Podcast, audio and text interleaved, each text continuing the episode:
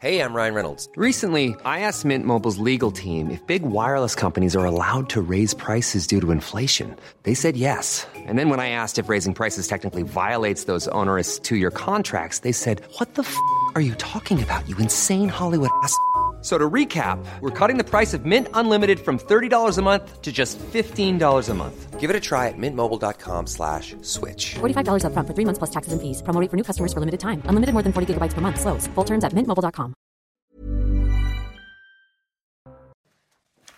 Bonjour et bienvenue à l'heure des pros. Ce matin, c'est assez rare pour le souligner en matière de sécurité routière. Une réglementation moins répressive sera mise en place à partir du 1er janvier 2024.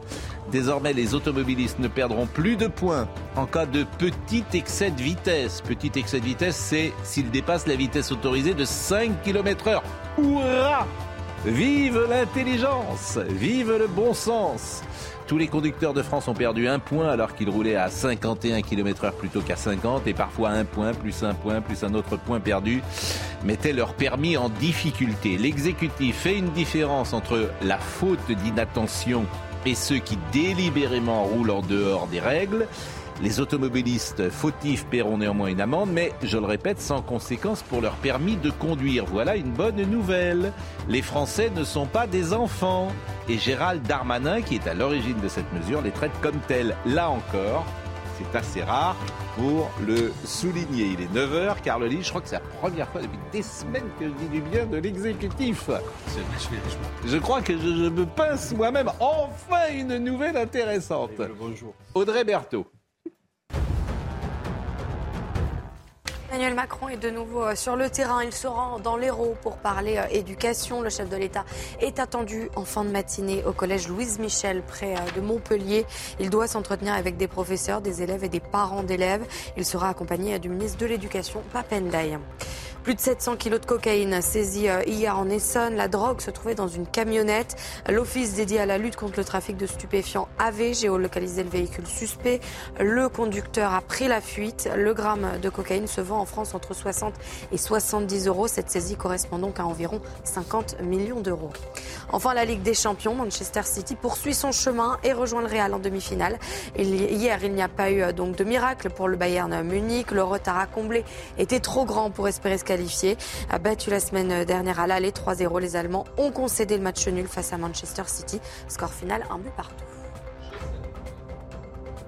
Olivier euh, D'Artigol, Pierre Chasseret qui est avec nous et donc euh, Carl Olive. Je crois que le, premier, le ministre de l'Intérieur, Premier ministre, pas encore, mais le ministre de l'Intérieur, Gérald Darmanin. Écoutons-le quelques secondes parce qu'il est en train de prendre la parole précisément sur euh, le retrait à points. Que dit-il? Aujourd'hui, vous avez un retrait de points et vous avez une amende. Nous garderons l'amende, parce qu'évidemment, il n'est pas bien d'avoir un excès de vitesse, même lorsque celui-ci est très modéré. Par contre, on, vous laisse le bénéfice de vos points. Aujourd'hui, c'est un peu plus de 50% des points qu'on retire aux Français qui relèvent d'excès de vitesse de moins de 5 km à l'heure. On garde toujours la tolérance. Vous savez que si vous faites, euh, par exemple, sur une vitesse de 100 km à l'heure autorisée, si vous faites 103 km à l'heure, il y a une tolérance d'à peu près 5 km à l'heure. Et donc, dans ces cas-là, vous n'êtes pas concerné aujourd'hui par l'amende et par le retrait de points. Mais si vous faites, par exemple, 107 km à l'heure sur une vitesse autorisée de 100, le ministère de l'Intérieur vous retient 103 km à l'heure. Et dans ces cas-là, vous aviez le retrait de points et l'amende. Demain, vous n'aurez plus que l'amende. Donc nous gardons la tolérance qui est appliquée par les policiers, par les gendarmes et par l'application des radars euh, automatiques. Donc voilà, on, et nous considérons... prend euh, à grands traits euh, cette mesure. Et Pierre Chasseret, on en parlera tout à l'heure, mais c'est plutôt une bonne nouvelle. C'était quelque chose qui était demandé et qui fait, je le répète, la, part entre, ceux qui euh, sont pas attentifs, et puis les vrais délinquants routiers qu'il faut euh, évidemment punir. Oui, c'est, on, va être un petit peu plus souple sur l'excès de vitesse qui est involontaire. Oui. Il faut le rappeler, c'est la même sanction que vous soyez à 1 au-dessus ou à 20 km/h au-dessus. Ça n'avait pas de sens, il fallait distinguer un petit peu les deux. Là, cette fois-ci, on espère, en plus, c'est un vrai changement de paradigme hein, dans, la, dans la sécurité routière. C'est-à-dire que grâce à ça, on va pouvoir tester une mesure en faveur des automobilistes. Mm. Et si ça marche, eh bien peut-être qu'on pourra toucher au Grisby et faire en sorte d'abaisser le montant de l'amende pour ces tout petits excès de vitesse qui, je le rappelle, sont des excès c'est 68 euros, je crois. Ou 135 euh, selon que vous êtes dans une zone limitée à 50, en, dessous ou égal à 50 km/h ou au-dessus. Bon.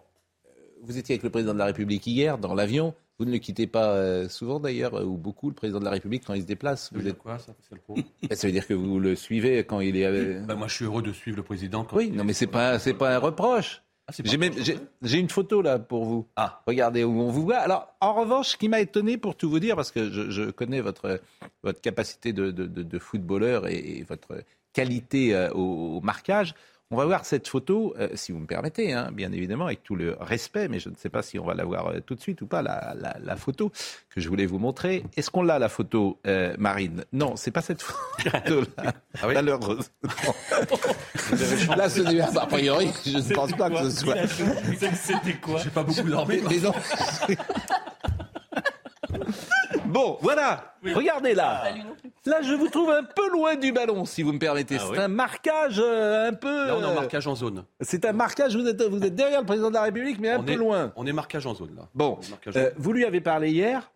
il va, il parle partout, le président de la République. vous lui avez dit de venir sur notre plateau ou pas?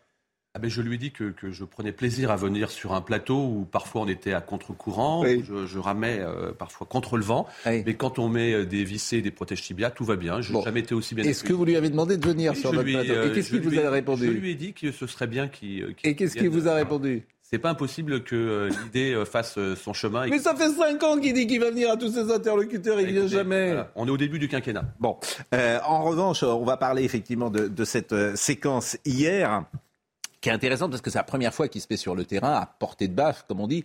Et on s'interroge, est-ce que c'est euh, une bonne com ou pas pour lui? Est-ce que ça le sert au fond d'entendre, d'entendre ce que les gens ont, ont envie euh, de, lui dire.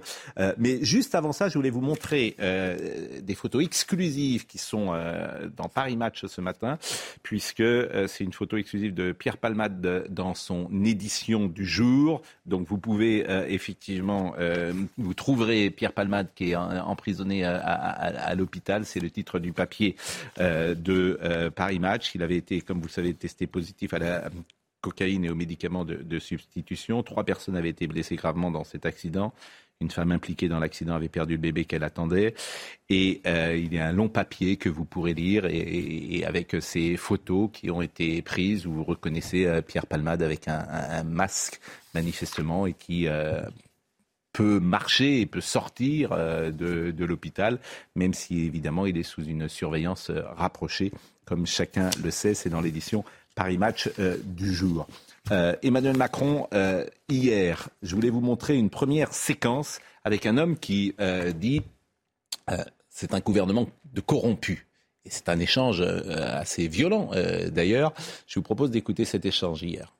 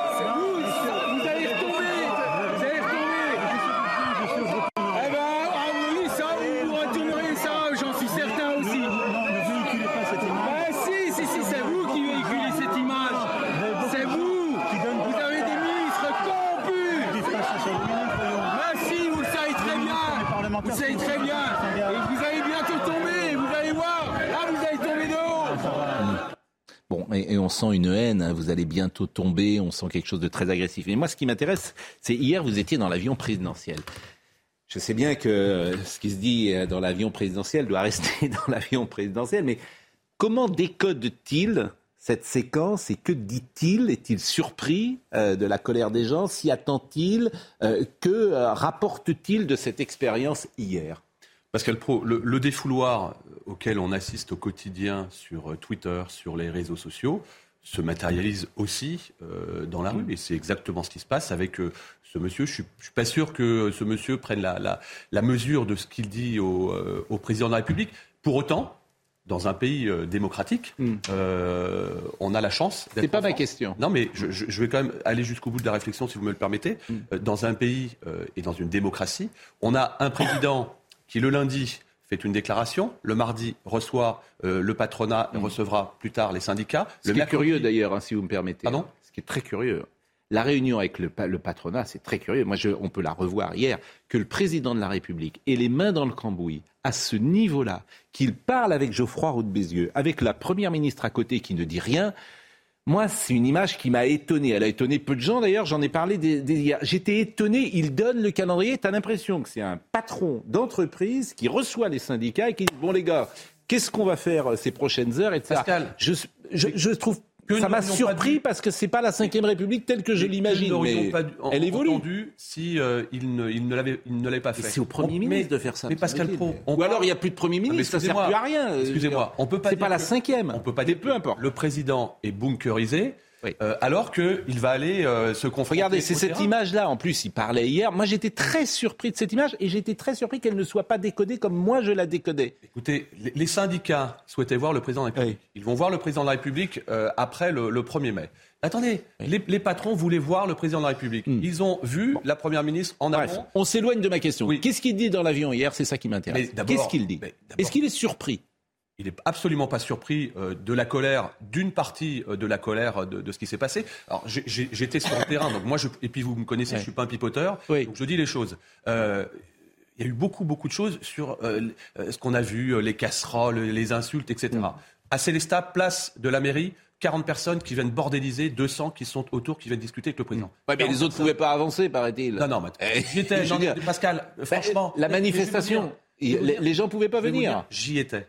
Euh, non, mais autre chose. Euh, hier, c'était euh, un déplacement sur les industries vertes avec l'entreprise Matisse à Célestat, qui est centenaire, qui va travailler pour les, pour les Jeux Olympiques. 60 millions de contrats mm. pour l'ensemble de ces entreprises. C'est quand même. Non, mais attendez. Vous avez trouvé un retraité qui. Alors, je sais pas comment le casting. qui veut revenir travailler. Non, mais vous nous... Parfois, l'exécutif nous prend. Mais y a... Le président arrive, il voit quelqu'un qui dit Qu'est-ce que vous faites? Ah, ben, j'étais à la retraite, je m'ennuyais, je suis revenu travailler. Je trouve que la ficelle est grosse. Non mais si vous Pascal Pro, non mais la ficelle, non mais formidable. La ficelle est grosse. Mais on a des excusez-moi. Il y a sûrement des retraités qui ont envie de revenir travailler mais c'est pas la c'est comme les poissons volants, c'est pas la majorité de l'espèce. Mais Pascal Pro, excusez-moi, enfin la France c'est pas non plus euh, des casseroles, des des poubelles J'entends bien, mais là aussi l'échange avec le retraité, c'est quelqu'un qui revient qui dit je m'ennuie, j'ai envie de revenir travailler. Eh bien tant mieux. Mais tant mieux, je suis d'accord avec vous, mais c'est pas la majorité. C'est pas la majorité. Mais moi, ce que j'ai vu. Donc j'ai trouvé que c'était. Mais pourquoi pas là encore Moi, je vais vous dire, j'ai vu une entreprise exemplaire qui fait partie des, euh, des 1 700 000 emplois qui ont été, euh, euh, qui ont été créés depuis, depuis 2000, 2017. Premièrement, excusez-moi de l'expression, il faut quand même avoir des couilles pour aller sur le terrain. et puis faire, on pourrait faire un tout droit. Le président aurait pu faire un tout droit depuis l'aéroport pour entrer directement dans la mairie ou dans. Et c'est ce qui nous intéresse ce matin. absolument pas ce qu'il a fait. Bon, et dans l'avion. Et, dans l'avion. Eh bien, dans le, dans le décryptage, l'idée c'est de dire, euh, on doit être plus effectivement euh, sur le terrain.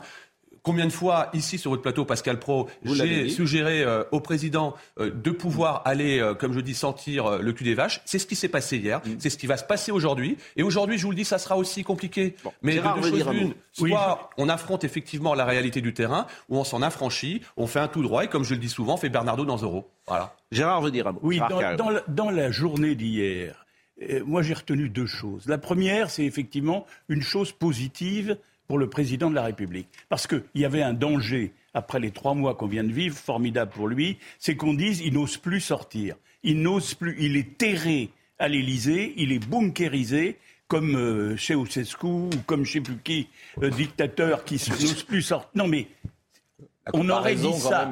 on aurait dit ça si on ne l'avait plus vu nulle part. On aurait dit il n'ose plus mettre le nez dehors. Donc il a réussi, il a, réussi une sortie hmm. en faisant et, quelque part j'appellerais ça le côté capitaine courageux. Hein, il sort, il va affronter les gens. Ça c'est le premier point. Le deuxième, c'est après les trois mois qu'on a vécu. Hmm. En gros, ça ressemble un petit peu à une adaptation de la stratégie qu'il avait eue avec les Gilets jaunes. Avec le grand débat, je sors, je vais aux gens, etc. Et ça avait marché. La question, et c'est là, je suis beaucoup plus sceptique sur le deuxième point, est-ce que cette stratégie-là, euh, en termes d'opinion, va être payante? Ça, honnêtement, je n'ai pas la réponse, mais je ne le crois pas Je ne le crois pas. Ça va être, ça va être très difficile parce qu'il ne se, il, prépare pas sa réélection là. Hmm. Il a quatre ans à tenir. C'est pas la même chose. Alors, je vous propose de voir une deuxième séquence et vous pourrez nous dire euh, l'avis que vous avez sur. Euh, la première, c'était vraiment la haine qu'on sentait, la haine palpable. Là, c'est différent. C'est une syndicaliste qui euh, lui dit qu'elle n'est pas d'accord avec, avec lui, mais le ton est, en tout cas, c'est pas la même couleur d'intervention.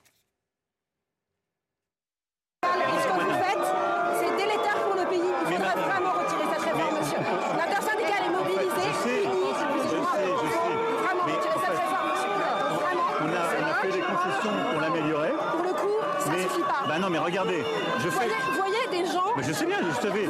C'est pas la première fois que j'en entends des gens qui râlent après moi. Ce que je veux bien, ça chante encore. mais non, mais il y a des gens qui sont pas contents. Mais, j'étais dans une usine avant. Il y a des gens qui, qui, est en contre. Mais ça fait jamais, ça fait jamais plaisir de dire on doit travailler davantage. Pour le coup, vraiment. Mais ce que je vous dis juste, c'est qu'il faut qu'on soit collectivement sérieux. On est un pays qui vieillit.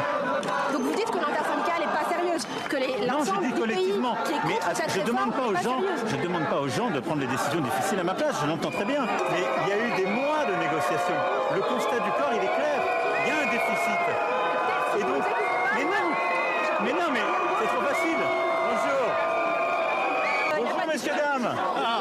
Bravo, euh, bravo. C'est plus une démocratie, monsieur Macron. C'est une démocratie. Non, non, faire arrêter l'interdiction de manifester à 10h30 alors qu'il date de 10h15. Non, excusez-moi, ce n'est plus une démocratie, monsieur Macron. Non, pardon, qu'est-ce qu'on fait Je vais pas. Vous, avez, vous allez me chercher la démocratie ou le président de la République démocratiquement élu sans Je ne suis pas naïf. Euh, on est, on vient, je viens de promulguer une réforme que je sais difficile, impopulaire. Mais ça vous montre que je continue à aller au contact. C'était votre question, vous avez la réponse. Jean-Marc Sylvestre m'envoie un message et je trouve qu'il n'a pas forcément tort. Le Français n'aime pas Macron parce qu'il faut un bouc émissaire aux contraintes de la modernité. Ils ne veulent pas de la réalité. Quand il dit les Français, non. Moi, ce qui m'ennuie, c'est que la France qui va bien, elle n'a pas de souci avec Emmanuel Macron. Elle n'a pas de souci. Euh, voilà, elle va bien. Les, enfants qui peuvent partir à New York travailler, les enfants qui vont euh, dans toute l'Europe étudier, etc. Mais la France qui va mal. La France qui va mal. La France qui gagne 1500 euros par mois. Cette France-là, elle a ce sentiment, et c'est pour ça que moi je voudrais l'avoir un jour, euh, le président Macron, d'être méprisé par lui. C'est un problème de personnalité. Méprisé, oublié, dédaigné, vous comprenez rien, je sais tout, et euh, manger de la brioche. Mais si, c'est ce côté-là. C'est vous dites, mais, ben, c'est ce le sentiment que, j'ai. Chez ces entre guillemets, ces Français bah, qui sont peut-être moins cultivés que les autres, qui sont moins euh, non, comment dire Pascal, c'est même pas ça. Non, mais bah, vous avez moins formés que les autres. Qui voilà. Et vous me demandiez dans, dans, dans, dans, l'avion sans trahir de, de, secret. Effectivement, on a cette France qui est juste sous les radars, oui. qui gagne un petit peu plus que le SMIC oui. et moins que ce qu'elle pourrait bénéficier pour avoir des défiscalisations et, euh, euh, et, et, des aides. Et c'est cette France-là qu'il va falloir aider. Vous avez 9 salariés sur 10 qui contestent la réforme de 64 ans, c'est un peu plus que la mm. France du SMIC ou des minima sociaux. C'est la première chose. La deuxième chose, quand il dit euh, des gens euh, euh, râlent contre moi. Est-ce que véritablement il a pris la dimension d'une défiance qui va bien au-delà de la réforme des retraites et qui se cristallise en effet sur sa personnalité, sur l'idée que décidément on ne compte pas pour lui, que nos vies ne sont pas, pas prises en considération. cette France-là, je veux dire pas la, pas la France pas pris en considération. mais pas uniquement la France. Non, euh, la France qui va bien, elle n'a pas de souci avec Emmanuel Macron et au euh, contraire, elle vote pour lui. Je vais vous dire la France qui travaille ou qui. Non mais bon, après, la France qui va bien, elle s'arrange pour que les enfants partent. Mais Bon, C'est-à-dire, il donne, il donne le sentiment, ça y est, on vous, va pas envie que les enfants quittent. Euh, non, mais vous venez de le dire. Mais en stage, oui. mais pas, pas que quittent le pays. Enfin, et leur conseil aussi de ne pas rester, mais ça date d'avant Emmanuel Macron. Non, mais ce qui est formidable. Non, mais, non, mais on peut peut-être rappeler juste quelques petites bonnes nouvelles. Excusez-moi, on, est sur un taux de chômage euh, au plus bas historique depuis 20 ans. Attendez, au plus bas de. Non, mais Pascal. Mais on est plus haut que dans toute l'Europe. Arrêtez, c'est pas Emmanuel Macron qui fait baisser le chômage. Mais bien Arrêtez. Mais, alors, il est très fort parce qu'il baisse dans toute l'Europe. Mais Pascal Pro, les 200 nouvelles entreprises, les Il baisse dans toute l'Europe. Et il baisse plus dans toute l'Europe que chez nous. Et, Vrai une, fois qu'on a dit ça, bah, c'est pas Emmanuel Macron, il baisse partout. Mais vous savez de quoi on pâtit? On pâtit depuis 20 ans d'avoir d'avoir paupérisé ce pays parce qu'il n'y avait pas suffisamment d'industrialisation. Aujourd'hui, vous avez un maximum d'entreprises qui viennent s'implanter ici dans le pays. J'étais il y a deux jours à Plaisir pour euh, l'entreprise Jean-Charles Decaux, qui est une entreprise exceptionnelle, mm. qui fait les, les, les abribus, les, euh, les, les tableaux mineux Projet social formidable, Hmm. taux de turnover 3%, emploi des seniors, aucune difficulté. Hmm. Ces gens-là, on n'en parle pas. C'est les gens qui vont travailler et on a besoin de ces de, de, Mais de je suis d'accord avec vous, mais Hier, l'entreprise pas ce dont on parle, Oui, mais donc, euh, l'entreprise Matisse, c'était la même chose. Si c'est ce dont on parle, parce que si aujourd'hui on n'a pas ce taux de chômage euh, qui est aussi bas, si on n'a pas les 1 million 700 000 euh, euh, emplois qui sont créés, si on n'a pas ces deux- 200 nouvelles entreprises et donc on baisse euh, les impôts de, de production, peut-être que ces gens-là vont à, à l'extérieur. Oui, La mais colère. L'emploi, chômage. Oui. c'est le premier étage du pouvoir d'achat. Oui, mais sur le chômage, suis- on a aussi Donc pour vous, le seul problème, c'est que les gens ne comprennent pas. Bah, Pas on a tout. changé les En fait- critères de, de comptage du Je chômage. bien Donc que forcément, il y a- artificiellement, il y a moins de chômeurs. Non, ça, pardonnez-moi, Bah, j'ai vérifié, j'ai vérifié ce que vous dites et en fait, c'est pas vrai. Donc, euh, parce qu'il y a des gens qui disent ça, qu'on a changé, mais c'est pas vrai. Et on Beaucoup a- de gens qui vont à Pôle emploi, Oui, qui ne sont plus considérés comme chômeurs alors qu'ils sont toujours chômeurs. Le Covid a changé les choses. Oui. De l'emploi, il y en a. Franchement, là, pour le coup. On ne dit de pas qu'il n'y a pas de l'emploi- travail. hein. De l'emploi. Alors, la colère, moi, ce qui m'intéresse, c'est la colère. Comment, euh, dit-il? C'est la colère et les casseroles. Euh, deux choses qui, je voudrais entendre le président Macron. Colère. Euh, il y a une colère qui est, qui est là. Il y a euh, aujourd'hui euh, euh, plusieurs de nos compatriotes qui se sont euh, mobilisés contre une réforme que l'exécutif considère comme importante pour le pays, pour l'intérêt général. Et il est normal que cette colère s'exprime. Donc elle est là. Je ne m'attendais pas à autre chose. Mais euh, elle ne m'empêchera pas de continuer à me déplacer partout à travers le pays. Parce que nous devons continuer d'agir et d'avancer. Ce qui m'ennuie, c'est qu'il les convaincra pas, ces gens-là. Euh, euh, et et c'est pour ça que j'avais l'impression que sur les 64 ans, il fallait faire différemment. Peut-être que les cadres devaient partir plus tard. Si moi, on me demande de bosser jusqu'à 70 ans ou 68 ans, j'ai aucun souci. Voilà. Mais les gens que j'entends depuis 4 mois, qui font des métiers durs, les carleurs, etc., je cite toujours d'ailleurs les mêmes professions, qui sont pénibles, bon, ces gens-là, il faut leur donner un avantage dans la société d'aujourd'hui. Parce qu'ils terminent à 62 ans. Quand tu gagnes 2000 euros à 62 ans, 2000 euros, je pense que tu as le droit de partir en retraite. Parce que la société peut te permettre de partir en retraite. Je suis pas un petit homme gris, je le dis comme ça, je sais pas comment ça rentre dans les tuyaux, mais tu as 62 ans, tu as 2000 euros, on te dit, bon, bah ok, tu vas pas en plus bosser deux ans, quoi, de la société. En revanche, le cadre sup, qui a 64, 65 ans, qui gagne 4000 euros, 5000 euros, 6000 euros, tu lui dis, tu peux bosser deux ans de plus pour la société. Ça me paraît, voilà, une forme de bon sens. Je pense qu'on partage la même chose, y compris que le Ah oui, président- mais vous le mettez- Attendez, vous le faites pas. Y compris, y compris que le président de la République. On va avoir ici une pacte sur le- un pacte sur la vie au travail qui va démarrer du logiciel de terrain, et tant mieux, avec les syndicats et les patronats, au même titre que euh, le partage de la valeur Mm. qui est dans leurs mains et qui cheminera ensuite à l'Assemblée, ce qui est un logiciel différent. Alors, Ça, ça vient du terrain, on va pas, on va pas s'en plaindre. Et puis derrière, euh, il y aura un cheminement euh, qui, qui sera fait. Mais la pénibilité, à juste titre dont vous parlez, effectivement, où ces, euh, ces petites Et la pénibilité, de- parfois, c'est aussi le salaire. J'entends. Vous voyez, le fait de gagner 2000 euros, en soi, à 62 ans, c'est pénible. C'est ça que je veux vous dire. C'est pour ça que l'argent, moi je parle beaucoup d'a- d'argent sur ce plateau, parce que je pense que c'est le, la- le- le- le nerf de la guerre. C'est le nerf de la guerre. Vous voyez, aujourd'hui, le président euh, retourne dans l'Hérault pour euh, expliquer comment les, les- les- les professeurs vont être augmentés. Il y aura des annonces qui seront faites. Un petit mot sur une séquence Twitter du président de la République, parce que non, je m'en fiche pas du tout. Euh, un petit mot, mais je vais aller vite parce que je sais que vous devez partir à 30. Vous allez où d'ailleurs? Vous allez en rendez-vous? Je vais à un conseil euh, d'administration de la Ligue de football professionnel. Ah oui, mais vous êtes l'homme proté, comme on disait jadis. Vous faites Non plein de choses. hein. Euh, et, bon, et vous allez être ministre un jour. Vous êtes vraiment, euh, vous avez les mains dans le cambouis. Non, mais moi, j'ai- Pascal, je suis comme vous, j'aime mon pays, vous défendez Oui. vos convictions, je défends les miennes. Et moi, je vais vous dire quelque chose. Ça me fait mal à la France de voir que la bordélisation, parfois, elle concerne une minorité euh, très, très bavarde par rapport à une majorité silencieuse. Vous savez, hier, ce qui s'est minorité, passé... Attendez, je minorité, Une petite- 93% des actifs. Attendez, une petite anecdote hier sur ce qui s'est passé. Quelqu'un euh, sur la place de, de- de la mairie à Célestat, euh, Oui. la, la ville où, euh, où il y a eu une séquence avec les maires, dit c'est marrant, on ne connaît pas les gens qui gueulent derrière, et souvent ces gens-là, c'est des gens qui bossent pas. C'est pas moi qui le dis, c'est une personne qui était, qui Oui, était sur bon. place. Non mais Alors, moi, le compte Twitter du président, parce qu'il est malin, le président, il a mis euh, sur son compte Twitter euh, que des gens qui l'embrassent. C'est pas tout à fait ça. Regardez cette. Bah, séquence. mais merci de le montrer, parce que comme, Bah, je le euh, montre. ah, bah, moi, vous puissiez mais mon, mais mon, honnête- mon honnêteté est, proverbiale. Je vous avais envoyé images pour vous montrer aussi Euh, des- euh, euh, on, on- on voit cette séquence.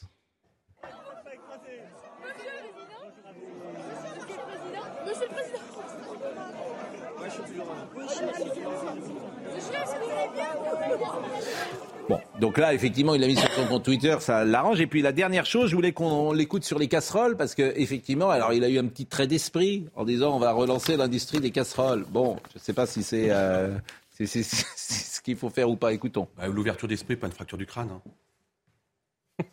C'est le moment qu'on vit, ça ne doit pas nous empêcher d'avancer, c'est ce que je disais, on a des tas de défis. Ce n'est pas, pas les casseroles qui feront avancer la France. Euh, on peut relancer massivement l'industrie de casseroles aussi, qui, qui ne produit pas assez. Mais moi, ce qui m'intéresse, c'est ce qui va permettre à nos compatriotes de mieux vivre, c'est-à-dire de, de construire l'avenir de nos enfants et autres. Donc, j'ai pas le droit de m'arrêter. Est-ce que vous estimez renouer Bien avec sûr, les et ça va continuer. Est-ce que vous estimez renouer avec les Français en venant ici échanger avec les salariés C'est des Français, des Français qu'on a là. Les manifestants dehors aimeraient vous parler? Non, je ne crois pas qu'ils cherchent à parler, parce qu'en fait, ils cherchent à faire du bruit. Et c'est là aussi, si on est dans une société où on n'écoute que les gens qui veulent faire du bruit, qui d'ailleurs assument de dire je fais du bruit pour couvrir des paroles, bah, on s'en sort pas. Moi, ce qui m'intéresse, je suis j'ai toujours, vous me connaissez, été prêt à entendre les oppositions. J'aime bien, euh, je veux convaincre, etc. Mais on peut convaincre des gens qui vous écoutent. On ne peut pas chercher à convaincre des gens qui vous écoutent pas. Quand les gens ils sont là pour pas écouter, il bah, faut le laisser pas écouter un moment, puis après il passe à autre chose. Moi, ce qui m'ennuie, on l'a passé dix fois, c'est que sa réforme des retraites, il disait l'exact contraire il y a trois ans. C'est ça qui est ennuyeux, un problème de sincérité. Il t'expliquait précisément tous les arguments qu'on a utilisés pendant trois mois, pourquoi il fallait pas le faire, et il l'avait dit il y a trois ans. Hum. Donc c'est ça aussi qui est, très difficile dans cette méthode-là. Mais bon, Pascal, ce qui ressort quand même parce que tout ce qu'on a vu, mais quand même, Gérard très court. Oui, un très court. Je vais être, je vais être très court en 20 ah secondes. Si vous ne m'interrompez pas, si vous me laissez parler, ne serait-ce que 20 secondes, je vous dirais que ce qu'on voit à travers cette crise, c'est que le clivage s'est accentué entre une France à 20, disons 25 à 30 des gens sont contents et ils le montrent et ils sont, c'est ça la majorité silencieuse qui approuve M. Macron et 75%, 70 à 75% sont d'un avis contraire. Et ça, c'est contraire à l'idée de la cinquième, de la République, d'un président élu, élu quand même à 58%. Et il a aujourd'hui un socle qui tient bien, compact, d'à peu près un tiers, des, même pas un tiers des Français. Gérard Trécourt. Mais le problème, en un mot, déclassement. C'est ça. Oui, bien sûr. bon, euh, vous devez partir là. J'y vais. Bon, euh, merci en tout cas. Le chameau voit pas sa bosse. Le chameau ne voit pas sa. Chameau, le chameau voit pas sa bosse. Et on n'est jamais aussi français quand on est à l'étranger. Oui, mais je suis d'accord avec vous. Le chameau ne voit pas sa bosse. Test PCR pendant la période Covid en Espagne 120 euros. Euh, en, à Malte 130 euros. Vous avez un problème avec. Euh, je sais que vous avez un problème de, vue, Pascal Pro. Oui. Euh, vous allez chercher des lunettes. Des attaques quasiment, Vous êtes quasiment au, zéro reste à charge. Carburant de euros le litre. Oui. Il n'y a, qu'en France qu'on voit Bien ça. Sûr. Donc, 57% de prélèvement obligatoire 57% de prélèvement obligatoire La France est un... 57% de prélèvement obligatoire La CSG 9% En enfer. mais la CSG, la CSG 9%. Pardon monsieur, ça n'est pas une attaque personnelle, mais je pense que ce que vous venez de dire, ça n'est pas le cas pour les soignants suspendus. Qui vont, qui vont être réintégrés. Ah, bah, la CSG. Ça a été annoncé un peu tôt. La CSG, 9%. La CSG, c'est un impôt sur le revenu. Pascal, je ne dis pas que tout, tout, n'est pas Ah oui, mais le plus important. Alors oui, évidemment, je peux avoir des lunettes gratos. Bah, heureusement. Parce qu'avec ce que je paye par ailleurs, franchement, si en plus je devais payer des lunettes. C'est pas, il n'y a qu'à Faucon, c'est pas un puissant fond. Enfin, c'est Avec plusieurs. 57% de prélèvement obligatoire. Mais je continue de dire que. Merci. Quand est-ce qu'on fait la la lucarne. La, la... quand vous voulez. Hein. Ah oui, Plat du pied, efficacité. Plat du Merci pour l'accueil. Hein. Mais moi, je vais retirer mes, mes protèges tibia. Non, mais, ah, mais c'était un plaisir. je rappelle que Carl Olive a longtemps travaillé pour le groupe Canal+. Il s'en va. Va, va, je ne te hais point, comme disait Chimène Rodrigue. Euh... une déclaration d'amour. Hein. Euh, on fait la pause parce qu'on est vraiment maintenant très en retard. À tout de suite. En retard, bien sûr, mais on avait Carl Olive et puis on a débordé un poil. Euh, Audrey Berthaud nous rappelle les titres du jour. Après l'effondrement hein, d'un immeuble à Marseille, vous vous en souvenez, c'était dans la nuit euh, du 8 au 9 avril. Aucune des 302 personnes évacuées n'a pu regagner son domicile selon la mairie. La mairie euh, qui demande à l'État de créer un fonds de solidarité et d'y contribuer pour venir en aide aux familles évacuées. Le périmètre de sécurité euh, est toujours maintenu, ce qui empêche donc tout retour dans les logements adjacents. 67 millions d'enfants ont été privés de vaccins à cause du Covid. C'est le constat alarmant de l'UNICEF. Entre 2019 et 2020, 2021, ces millions d'enfants ont été privés totalement ou partiellement de vaccins vitaux en raison des perturbations liées au Covid-19, ce qui a ramené le monde plus de 10 ans en arrière en termes de vaccination infantile. Et c'est une découverte qui a été faite euh, lors de travaux du RERB à Paris, à la station Port-Royal.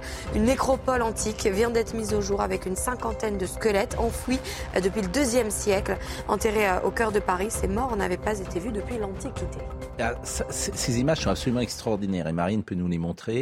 Euh, Vous avez vu un squelette. On est à euh, quelle période de Deuxième siècle. Deuxième siècle. Deuxième siècle. Deuxième siècle avant notre ère. hein. Après Jésus-Christ. Après. Après, Après après, Jésus-Christ, d'accord. Après Jésus-Christ.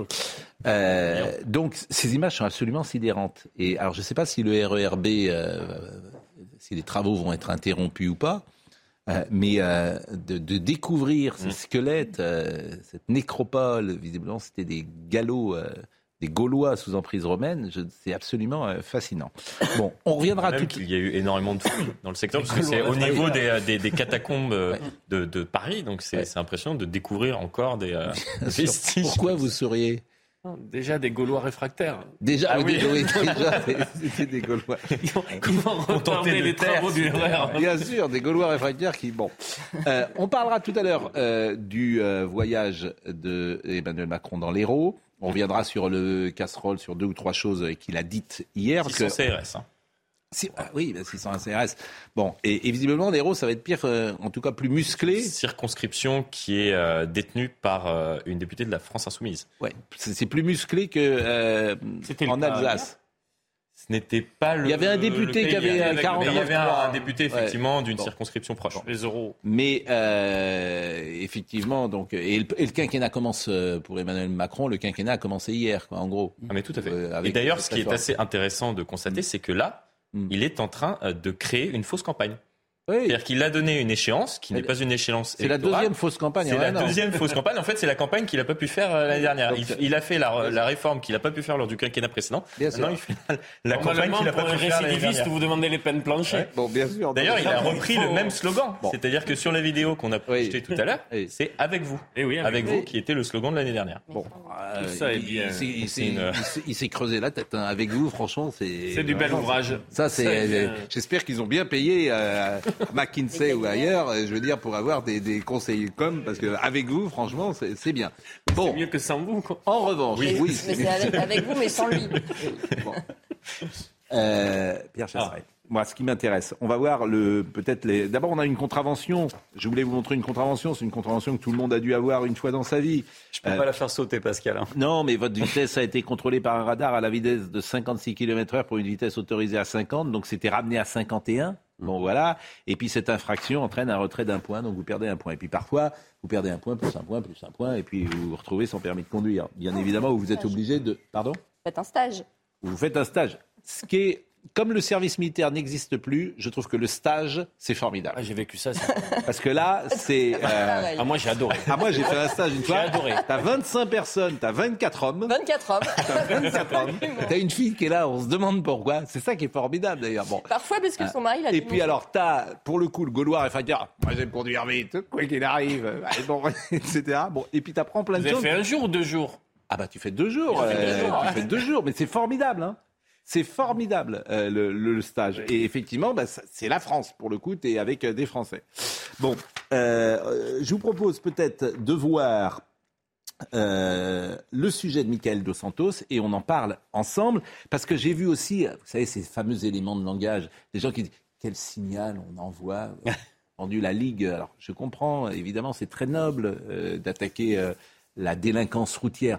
Quel signal Comme si on était des enfants. Ça, ça m'horripile, en fait. On n'envoie aucun signal, on envoie au contraire un signal d'intelligence. On dit quand vous roulez à 54 km/h, c'est pas la même chose que quand vous roulez à 180 sur la route, où effectivement, ces gens-là, faut les punir. Quel signal on envoie Bon, Michael Dos Santos. C'est avec un tweet posté en février dernier que Gérald Darmanin avait fait le premier pas. Je veux supprimer les retraits de points pour les excès de vitesse de moins de 5 km heure et ainsi être compréhensif avec ceux qui travaillent. Deux mois plus tard, le ministre de l'Intérieur est passé à la vitesse supérieure. Dans une lettre adressée à la sénatrice LR Françoise Dumont, Gérald Darmanin a confirmé ce qu'il qualifie de mesure de bon sens. Il s'agit d'introduire une indulgence administrative à l'égard de ces manquements relevant davantage du manque d'attention que de la volonté délibérée de s'affranchir de la règle. Fini donc le retrait de points. Seule une amende forfaitaire de 135 euros en ville, 68 sur route, sera appliquée en cas d'excès de vitesse inférieur à 5 km heure. Bien, ça vaut le coup, ouais. Je préfère perdre, payer une amende que perdre du points. Ça va pas changer grand-chose en fait. Encore s'ils avaient dit, ouais, euh, au-dessous de 5 km/h, il n'y avait pas d'amende. Tant mieux si on perd plus de points et euh, on paye, bah voilà, on paye. Hein. Yves Cara, porte-parole de Mobilité Club France, se veut lui plus nuancé.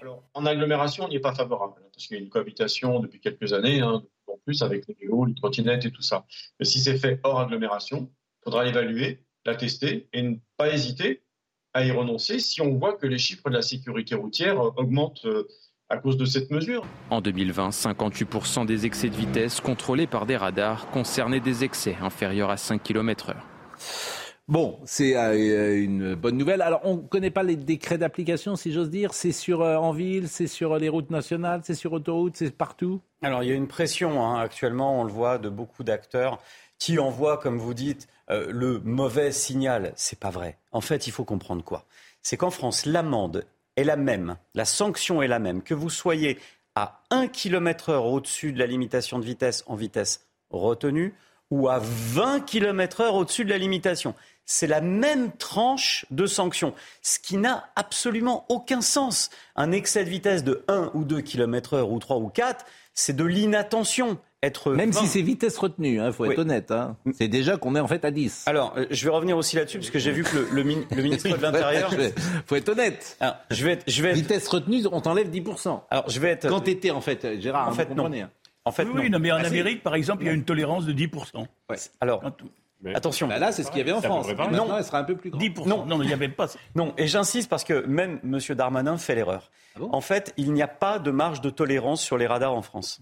Il n'y a pas de marge de Hmm. tolérance sur les radars en France. Il y a une marge technique qui est une marge d'erreur du matériel. C'est la même chose. Non, ça n'a rien à voir. Parce vous avez que été pris à 56 et on garde Non. 51. Vous avez perdu 10%. Non, Pascal, parce que quelqueusement, quand on vous dit prix à Vous allez avoir du mal à me 56, convaincre. quand, vous- quand on vous dit prix à 56, il peut y avoir un appareil pas très bien calibré. Ça veut dire que vous étiez peut-être à 53.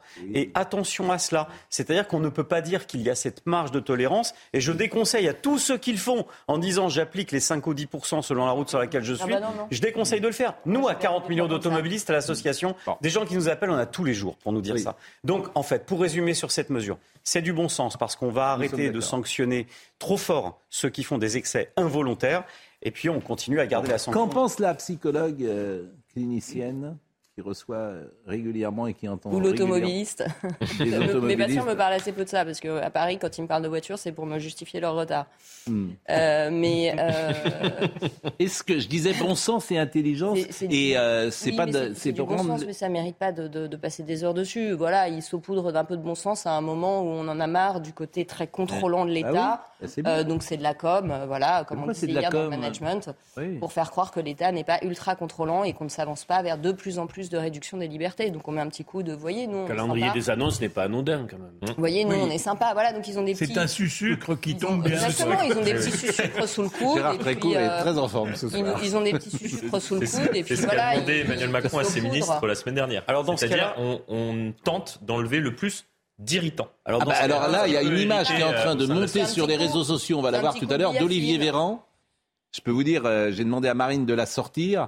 Et, euh, Et hier à Matignon, lors des rencontres de la jeunesse organisées par ça, Elisabeth ça va faire causer parce qu'il se serait, on le dit au conditionnel, mais il se serait moqué euh, de quelqu'un qui a un problème de vue. Donc ça, ça va pas arranger euh, non plus.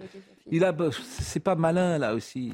Si, si, si c'est vrai, bien sûr. Si, alors je sais pas comment ce qu'il va pouvoir dire parce que l'image est assez concluante. Oui, vous aviez fini. Il va nous manquer les carburants. Si on veut enlever les irritants pour les automobilistes qui sont les Français, il va falloir envoyer un signal sur les taxes carburants. Et puis sur les pénuries. Et il va falloir aussi imaginer quelque chose sur les aussi. zones à faible émission. 40% Oui. des gens Ah oui, ne peuvent feu, plus aller bosser. ça, par exemple. eh bien, Oui. ces deux sujets-là, c'est les sujets aujourd'hui. Tiens, on va interpeller le président de la République sur CNews. En tout cas, je le fais avec 40 millions d'automobilistes. Ces deux sujets sont des vrais irritants. Si on veut calmer les Français, euh, il n'y a pas que la réforme des retraites. Il y a aussi, surtout, surtout surtout la mobilité. Mm. Aujourd'hui, qui Ah est touché par les zones à faible émission? La ruralité. Oui, bien sûr. Ben, bien, c'est, la France, c'est toujours. Alors, on- c'est toujours pareil. C'est-à-dire que la France qui va bien, globalement, elle n'a pas de soucis. Mais la France qui est en difficulté, la France rurale, la France, tout ce que vous dites, bien sûr. Euh, L'essence est le plus cher en Europe, c'est chez nous? On a l'un des plus forts taux de taxes sur les carburants. C'est pas ma On est- question. On est, alors, on est dans le. On est que j'en ai marre. moi. je pose clair. des questions. Est-ce qu'on est le paye- est-ce qu'on paye le prix d'essence le plus cher? Non, on n'est pas les plus chers, mais on est dans le top 3, ce qui est pas mal. Bon, euh, voilà ce qu'on pouvait dire sur euh, ce sujet. C'est quand même une euh, bonne chose. Revenons donc sur la journée euh, d'aujourd'hui et terminons avec la journée euh, d'hier. Euh, euh, bon, la casserole. Pourquoi vous seriez Revenons sur la journée d'aujourd'hui. Oui, et terminons sur la journée d'hier. La transition était assez habile, j'ai trouvé, pour euh, revenir quand même sur Macron, je suis le mal aimé ou j'en ai rien à faire. Écoutons ce qu'il a dit. Je dis pour Marine, c'est pas le son casserole, si j'ose dire, c'est le son je suis le mal aimé. La mission d'un président de la République n'est ni d'être aimé ni ni de ne pas être aimé, c'est d'essayer de faire bien pour son pays et d'agir. Et moi, je suis au service des Françaises et des Français. Je, je le serai jusqu'aux derniers instants du mandat qu'ils m'ont confié. Et je le serai par beau temps et par temps de pluie. Qu'il neige ou qu'il vente. Et s'il pouvait y avoir quelques jours de beau temps, ça ne me déplairait pas. Mais s'il doit y avoir beaucoup de vent et beaucoup de, beaucoup de pluie, je le ferai quand même.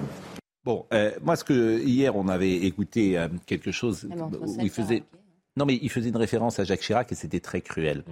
Euh, comment se vit-il C'est toujours intéressant de savoir comment se vit-il. Il veut imposer son image de président réformateur.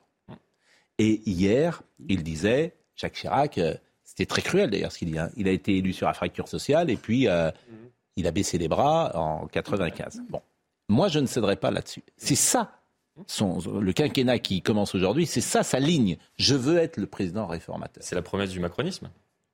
Oui. Le livre qu'il avait publié juste Oui. avant sa candidature Mais ça fait six ans. à l'élection présidentielle, effectivement, c'est révolution, c'est-à-dire tout changer, mais malheureusement, Oui. il s'est heurté euh, au poids de l'administration et Oui, mais alors ça, ça pardonnez-moi, ça c'est ce que dit l'Élysée.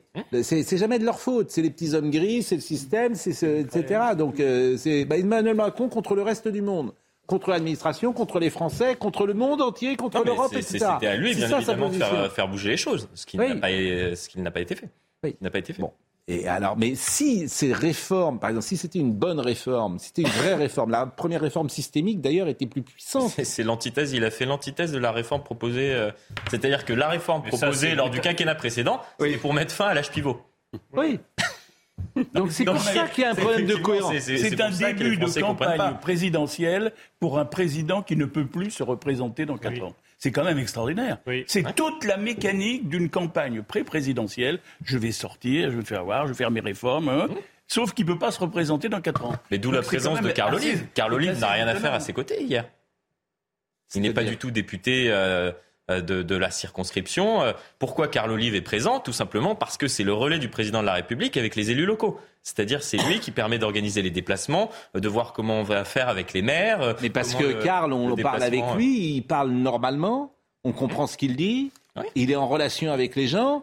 Il vient, il vient du il monde du sport d'ailleurs, comme euh, par hasard, et il manque effectivement de gens qui puissent un Mais peu c'est- c'est le problème d'Emmanuel Macron. C'est-à-dire Oui. qu'il n'a pas de relais comme Carl Olive entre ce qui se passe à la tête de l'État et ce qui se passe euh, euh, sur le terrain, on peut le dire. Et, et les seuls relais qu'il peut avoir, effectivement, ce sont euh, Carl Olive ou euh, quelques euh, députés comme cela, mais ils sont très peu, très très peu nombreux. Bon, euh, le, déplu- le déplacement aujourd'hui euh, dans l'Hérault, et peut-être euh, avant ça, euh, on peut voir ces déambulations avec les petites phrases qui avaient tant marqué, et euh, est-ce qu'hier, il y a eu une nouvelle petite phrase avec les casseroles Vous trouvez Les casseroles, oui. Vous trouvez que c'est méprisant, par exemple, de dire ça Je vais- On va euh, relancer la... C'est pas, malin. De, de- Vous trouvez que c'est pas malin Sur cette journée-là, s'il peut sortir aucune phrase et qu'il peut remettre de l'huile sur le feu, c'est mieux. Bah, L'huile de feu en même temps quand on parle Et- de casserole. Et, et son, oui, et son, euh, son regard est toujours que les gens n'ont pas compris cette réforme. Euh, Et il y a toujours ce côté du camp de la raison, et ceux qui ne partagent pas ce qu'il pense et le dit ne, ne sont pas très fufutes, pour résumer. Vous n'avez pas compris, mais nous on a raison de le faire, et vous, vous comprendrez plus tard. Et passons à autre chose. Et ce passant à autre chose, ça rend les gens fous. Parce que ça leur donne le sentiment que ce qu'ils ressentent n'existe pas. Et ils, ils sont allés trouver le mec qui est parti à la retraite et qui dit, Tiens, je vais aller remettre un petit coup. Mais c'est c'est une, c'est une- c'est une forme quand même de.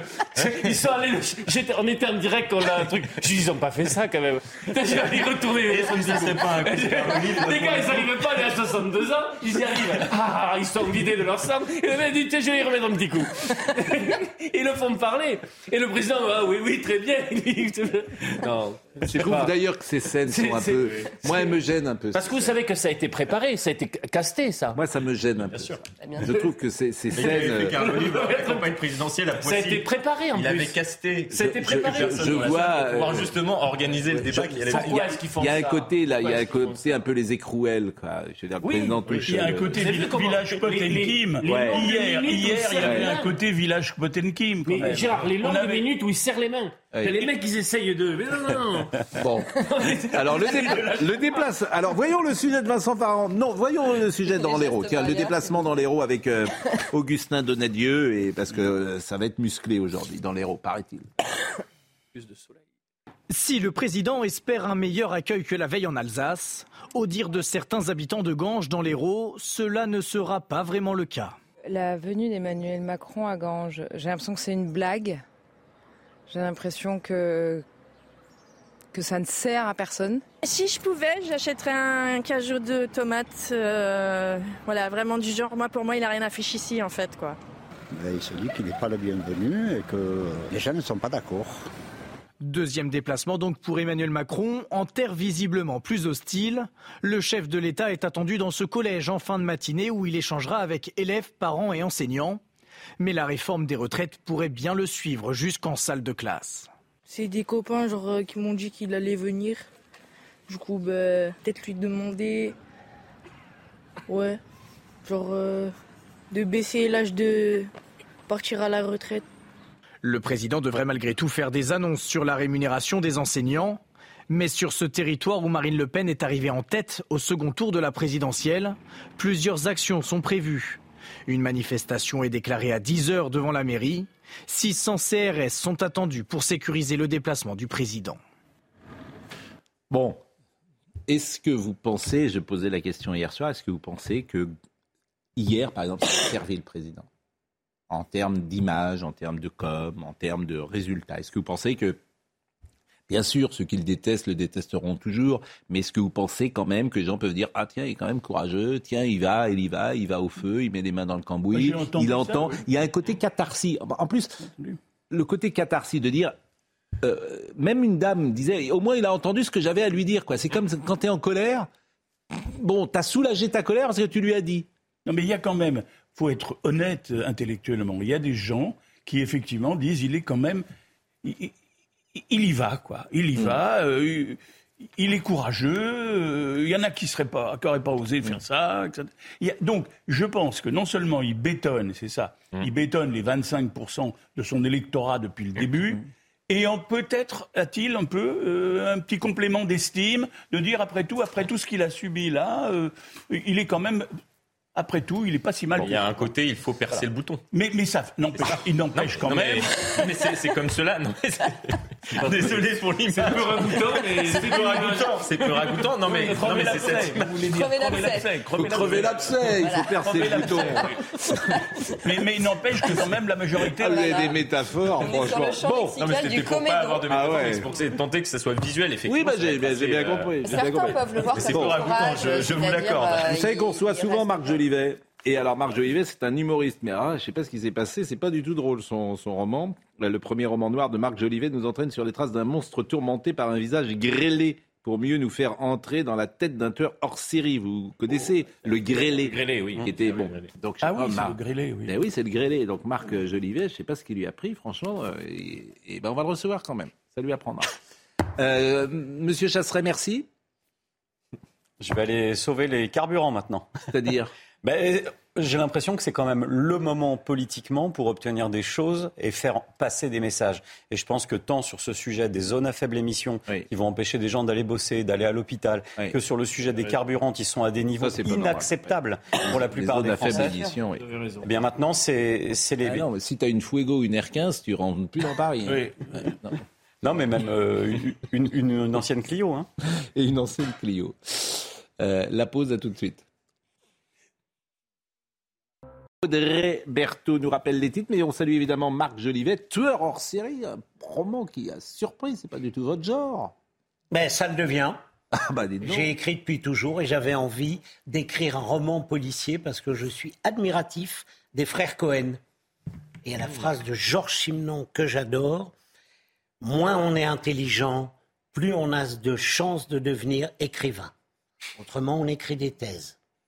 Bah, vous voyez, je ne suis pas très intelligent, j'écris des romans policiers. Audrey Berthaud. Les petits excès de vitesse ne seront plus sanctionnés par un retrait de points. Cette mesure entrera en vigueur le 1er janvier 2024. Une mesure de bon sens pour Gérald Darmanin, au contraire de non-sens par des associations. Déjà évoqué à plusieurs reprises ces derniers mois, ce projet a donc été officialisé par le ministre de l'Intérieur hier soir. Au procès de l'attentat de la synagogue de la rue Copernic à Paris, les avocats des victimes plaident pour que justice passe, même si 43 années se sont écoulées depuis les faits. Aujourd'hui, c'est l'heure euh, du réquisitoire dans ce euh, procès. Et puis un flash a été vu dans le ciel euh, de Kiev hier soir. Selon l'agence spatiale ukrainienne, il serait probablement dû à une météorite. On ne peut pas identifier exactement la chose. Notre hypothèse est qu'il s'agit d'une météorite, mais pour en établir la nature exacte, on manque de données, a indiqué le chef adjoint du centre de contrôle de l'Agence spatiale d'Ukraine. On va parler évidemment euh, de, ce roman noir euh, avec Marc Jolivet, mais dans l'actualité ce matin, il y a deux ou trois choses que je voulais évoquer avec lui. Il y a cette euh, image. Alors, il faut être extrêmement prudent sur le décryptage et le décodage de l'image que vous allez voir. Elle fait le tour des réseaux sociaux. C'est pour ça que je vous la montre. C'est Marc, Marc, Olivier Véran. Porte-parole du gouvernement, qui est accusé même je suis pas sûr que l'image le montre tout à fait, de s'être moqué d'une jeune femme qui est intervenue hier dans un débat. Des rencontres de Matignon qui euh, sont organisées maintenant depuis euh, plusieurs semaines à l'initiative d'Elisabeth Borne pour échanger mm. notamment avec des jeunes sur euh, plusieurs sujets. Bon, on peut voir peut-être la séquence et puis après on va vous montrer ce qui fait polémique. Ah. Puis nous nous sommes abstenus parce que nous ne voulions pas voter pour des personnes qui ne comprendraient pas les enjeux et voteraient pour des lois qui ne les concernerait pas. J'ai 21 ans, Madame la Première ministre. Donc, qu'est-ce qui pose problème? C'est qu'elle est assez vindicative euh, sur euh, la Première ministre. Et elle aurait, je dis bien elle aurait, parce que c'est pas, euh, ça se voit pas forcément à l'écran, elle aurait un petit souci de vision. Et Olivier Véran se moque, si on peut le revoir de nouveau, puisque lui-même se moque par son visage de, de, ce défaut de, vision. C'est bien ça, euh, Florian. Oui, c'est ce qui euh, C'est ce qu'il y a sur les réseaux sociaux. Euh, voilà. Charge donc, donc vous allez voir à gauche. Voilà, voilà, vous allez voir à gauche. À ce moment-là, voilà, il fait effectivement, il semble se moquer. Vous l'avez vu. Il peut y avoir une autre interprétation sur l'idée, qu'est-ce qu'elle est en train de raconter. Voilà. et, exactement. C'est pour ça que je, je, je, me méfie de cela. Mais notre émission, effectivement, rapporte tout ce qui peut parfois être dans la vie médiatique et sur les réseaux sociaux, c'est en train de, monter ce, type de, choses. Donc je voulais euh, vous montrer simplement cette image avec toute la prudence nécessaire qu'il convient d'avoir. Dans l'actualité euh, également, euh, on a évoqué donc les déplacements dans l'Hérault. vous voulez qu'on revienne département de France. Pardon parce que je suis originaire de l'Hérault. Ah oui, bah, Je le glisse. bon. Mais maintenant, vous vivez aussi dans le sud, Marc Jolivet? Absolument. Alors que dans le temps, vous viviez dans l'ouest? Oui, oui, oui, à la Baule. Oui. À la Baule. Ah, Mais euh, je préfère le soleil. Enfin, non, c'est faux. je suis tombé amoureux d'une femme qui vivait dans le sud et je l'ai suivie, bien heureusement. C'est mon co-auteur. C'est pour elle que. Ah, vous avez écrit à deux? Absolument. Ma femme est mon co-auteur. Elle est euh, traductrice. C'est une littéraire. Et si c'est pas si mal écrit, je l'en remercie. Hmm. Mais alors, pourquoi vous, vous êtes, on vous connaît, euh, d'abord, on vous connaît pour euh, les sketchs que vous faites, quoi, les, mhm. les, spectacles que vous avez mis en place. On vous connaît aussi pour un engagement politique sur l'écologie. Je ne sais pas si aujourd'hui vous vous y retrouvez. de la planète, je dirais pas les verts, hein, on oublie les. Oui. Voilà. Ah, oui, mais bon, euh, je ne sais pas si vous vous y retrouvez aujourd'hui d'ailleurs, dans le programme écologique. Ah non, pas du tout. Enfin, on est tous d'accord. Ces gens, euh, c'est dément, quoi, ce qu'on vit, c'est absolument incroyable. Moi, je suis amoureux de ma planète. Je ne me suis jamais inscrit chez les Verts.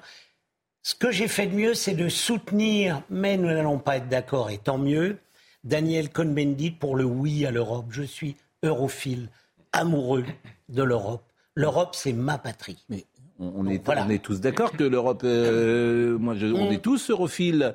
Oh. Simplement, on n'a pas envie que l'Europe dicte nos lois en France. C'est une petite frontière. Mais qu'effectivement, l'Europe des nations. Pardon L'Europe fédérale oui, bah, que l'Europe des nations existe, enfin, euh, de, de, de, façon, bah, on est d'accord, mais on n'a pas envie que des gens complètement déconnectés de la France. C'est pas l'Europe des non, nations. l'Europe fédérale, c'est pas l'Europe des nations. Pas, voilà, mais le général de Gaulle se relève.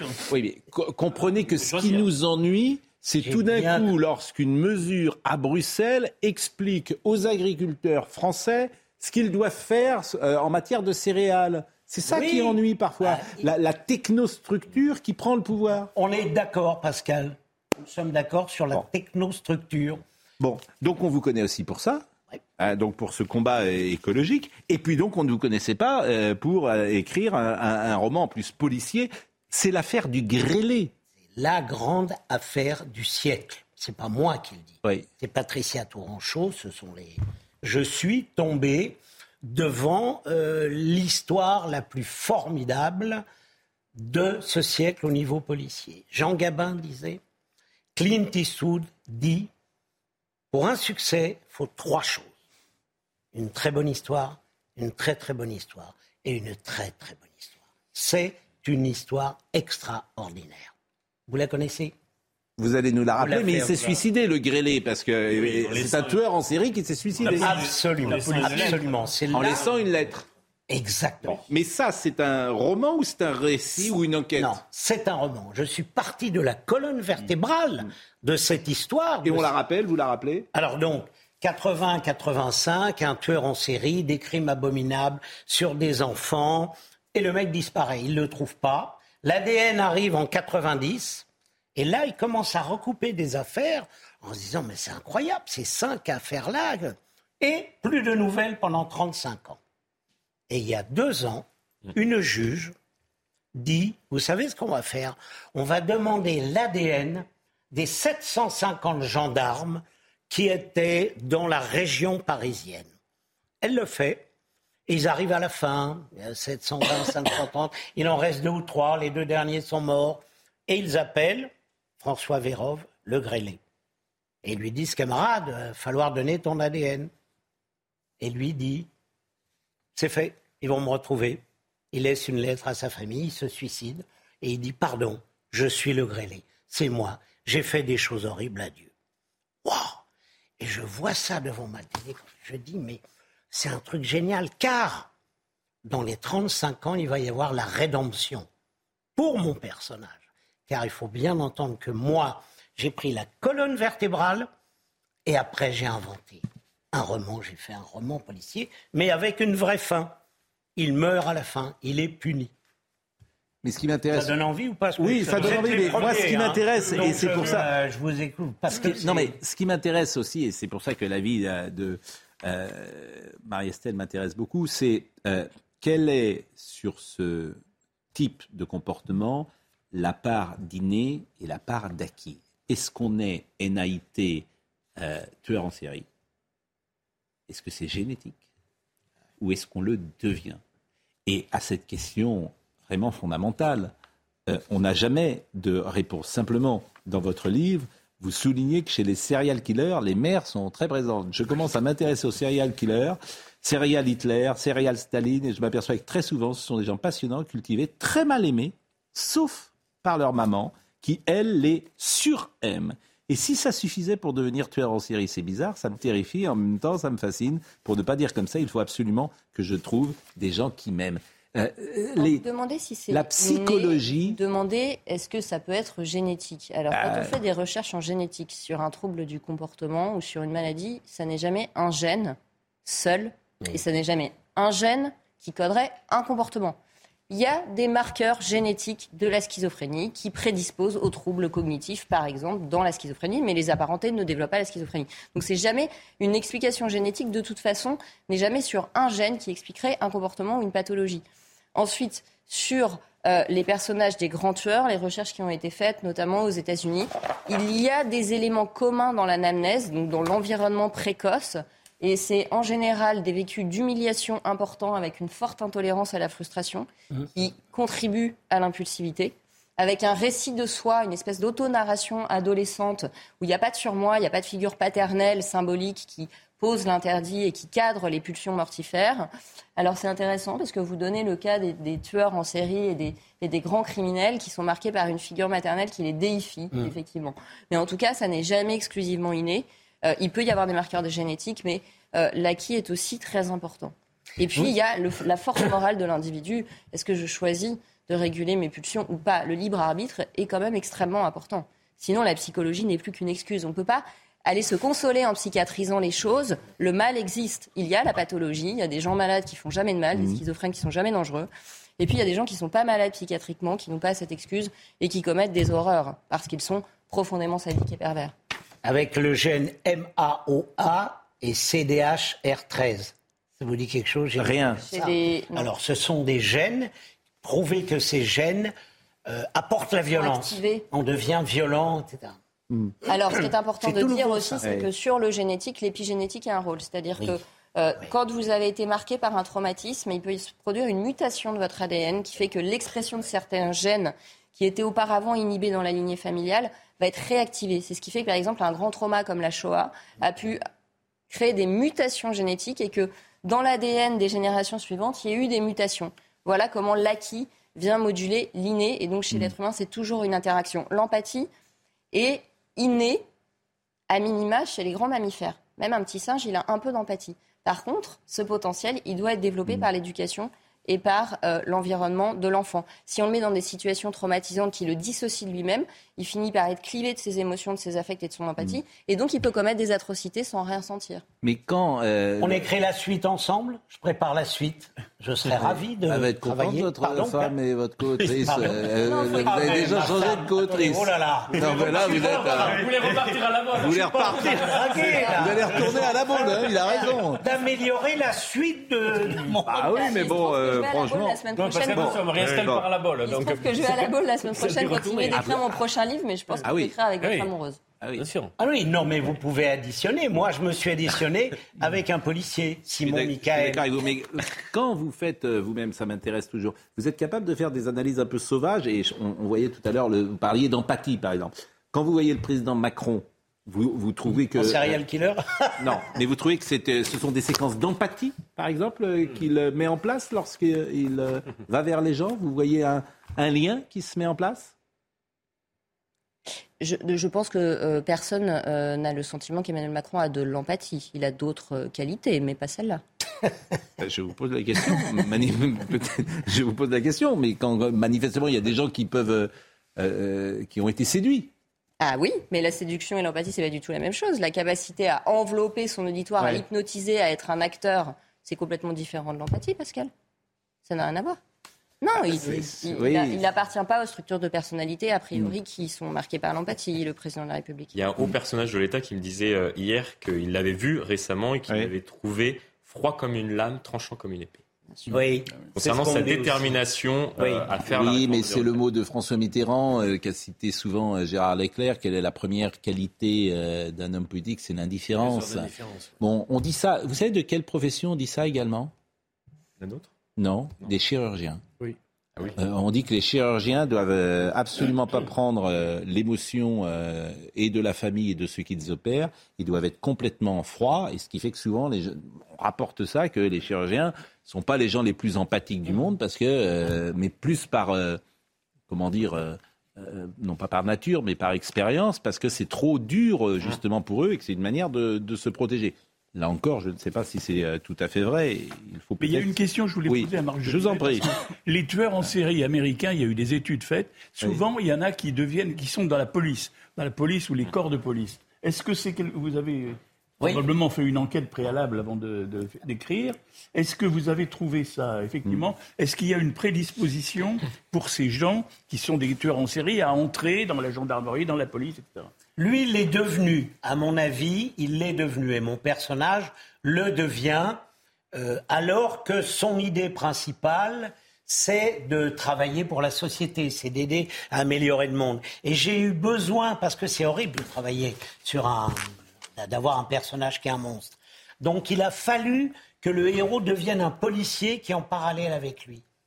Plus mon tueur devient sympa, il est maire d'une ville, c'est presque ce qui lui est arrivé, plus le policier, moi c'est une horreur, il est traumatisé par les horreurs. Et il grossit, et, et ça va plus, et sa vie, ça fout en l'air ce policier. Et heureusement, eh bien oui, heureusement, grâce à ce juge, cette femme incroyable qui a décidé de faire ça, ils vont le retrouver 35 ans après, le mec se suicide. Et ce qui est intéressant, c'est de rentrer évidemment dans le cerveau de quelqu'un, et c'est pour ça que souvent je vous pose ces questions-là. Il y a un sentiment de vengeance qui existe chez euh, votre héros. Moi, je me considère, dit-il, comme un soldat qui a le droit de tuer tous ceux qui me traitent et m'ont traité de grêlé. Je n'en peux plus de mes marques de boutons et l'acté, ça n'a rien arrangé. Mon visage est laid. C'est vrai que ça fait penser à de la grêle. Il paraît que je suis né sous une tempête de neige, la vengeance. Ah bah, la haine de soi, euh, la haine de soi peut euh, participer de la violence qu'on exerce sur les autres, bien sûr, la frustration et, euh, et le sentiment d'avoir été humilié.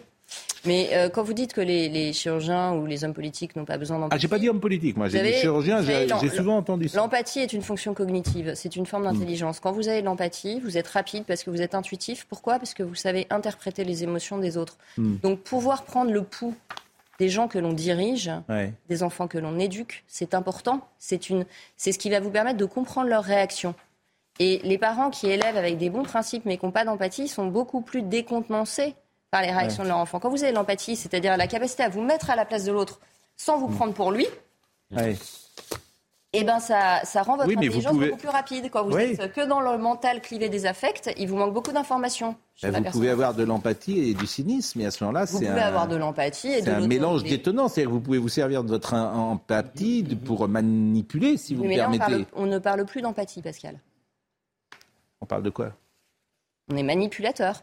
Tel que vous avez décrit. Euh, les choses euh, tout à l'heure. Non, mais je ne veux pas faire un diagnostic clinique sur des gens que j'ai pas eu dans mon cabinet, Pascal. Je vous donne des éléments de réponse Parlez-moi Sur ce que c'est que l'empathie. ce n'était que, ce n'était que question. Bon, on va être avec Une chose très importante. Oui. Ça a été pas facile, ça n'était pas facile d'être dans la peau mm. d'un tueur. J'ai arrêté très vite. Et avec ma femme, nous avons décidé de donner la moitié de nos droits d'auteur à France Victime. Parce que quitte à avoir une conscience, autant qu'elle soit bonne. J'en ai une, et euh, c'est important de le signaler. Même si vous n'aimez pas le livre, achetez-le, ça aidera les victimes. On va parler euh, maintenant, on va ouvrir le chapitre judiciaire, on va être avec Noémie Schulz dans un instant, mais je voulais qu'on parle de Pierre Ménès euh, hier, puisqu'il a été condamné à deux mois de prison avec sursis pour agression sexuelle. Dans la soirée, il témoignait en direct dans l'émission de Cyril Hanouna, euh, Touche pas à mon poste. Je vous propose peut-être d'écouter Pierre Ménès, qui commentait dans un premier temps la décision de justice. Salut à tous. Comme vous avez certainement dû l'apprendre, euh, j'ai été donc condamné ce matin à deux mois de prison avec sursis pour euh, agression sexuelle. Euh, été poursuivi le 8 mars dernier pour trois affaires. Aujourd'hui, le résultat est tombé. J'ai donc été innocenté sur 95% des faits qui m'était reproché, et surtout pour moi le plus important sur cette histoire du, Parc des Princes, qui était un, mensonge éhonté. Euh, et sans doute d'ailleurs euh, va-t-il euh, faire appel puisqu'il n'est pas satisfait du jugement tel qu'il a été rendu. Et puis ensuite il est revenu sur aujourd'hui ce qui est sa vie et la difficulté, notamment professionnelle, qu'il rencontre. Dans une semaine, je, quitte la région parisienne pour aller m'installer définitivement à la Baule. Euh, J'ai déjà payé très cher cette histoire. D'abord en perdant tous mes contrats, puis en tombant euh, gravement malade en, avril et mai dernier avec un AVC euh, à la clé, euh, une amputation du pied en janvier dernier.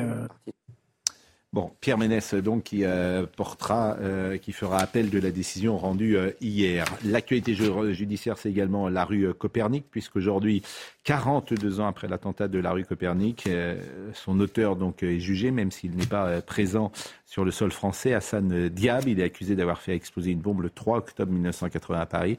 Cet attentat avait coûté la vie à quatre personnes. Bonjour Noémie Schulz. Bonjour Pascal. C'est aujourd'hui euh, qu'on attend le verdict?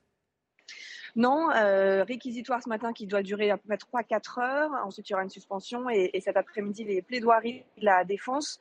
Euh, les, juges iront délibérer puisque ce sont des magistrats professionnels qui composent cette cour d'assises spéciale en matière de terrorisme. C'est demain qu'ils délibéreront et donc le verdict sera connu demain dans la journée.